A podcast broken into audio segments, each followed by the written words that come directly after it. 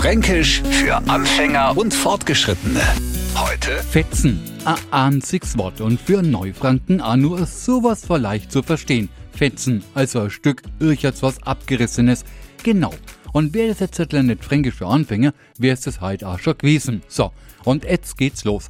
Fetzen. Wenn Anna in Franken schnell wegläuft, no fetzt er davor.